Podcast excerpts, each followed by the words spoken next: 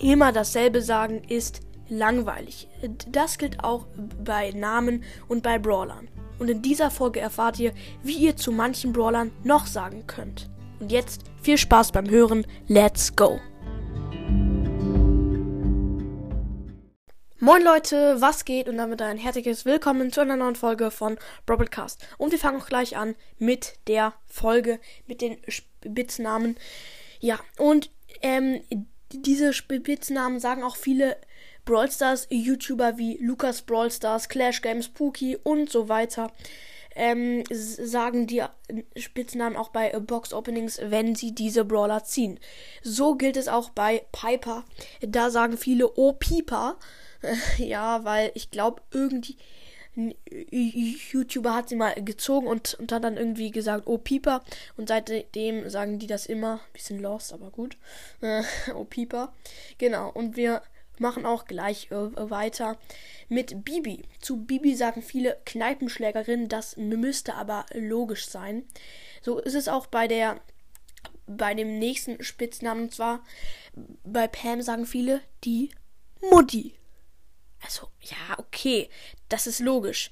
Pam ist dann halt eine Mama und ich glaube, sie ist die Mutter von ähm, Jessie. Sie, sie, haben die gleiche Haarfarbe und sind auch irgendwie ähnlich. Beide haben viel mit ähm, Elektrokram zu tun. Pam hat so einen ähm, Healkasten, wo sie dann Gegner healen kann. Und Jessie baut, baut halt auch total gerne. Genau. Und das nächste werden jed wird jeder kennen. Und zwar der B Boxer. Also, ja, das müsste man jetzt echt kennen, nämlich El Primo. Und so ist es auch bei ähm, Rosa. Da sagt man nämlich oft die Boxerin. Wer hätte gedacht? Ja, und wir machen gleich weiter mit Gail. Und da sagt, sagen auch viele YouTuber der Rentner. Ja, wieso wohl? Weil Gail schon sehr alt ist und wahrscheinlich schon Rente ist. Vielleicht ist er auch gar nicht in Rente, sondern wäre in Rente, weil der Safe so 70 oder so. Genau. Und jetzt zu dem vorletzten. Das vor, der vorletzte Spitzname und der letzte, die sind ziemlich gleich. Und zwar Colette. Ja, da sagen manche, aber echt nicht viele. Das ist ein bisschen lost. Colette die Toilette. Ja.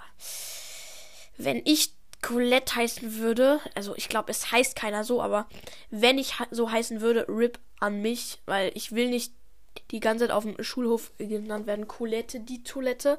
Nicht so geil. Ja, und der erste Platz geht an Karl. Ja, äh, Karl, die Kloschüssel. Und ey, es passt übelst zu ihm. No joke, es passt sowas von zu Karl. Es ist jetzt irgendwie fies, aber man muss sagen, es passt.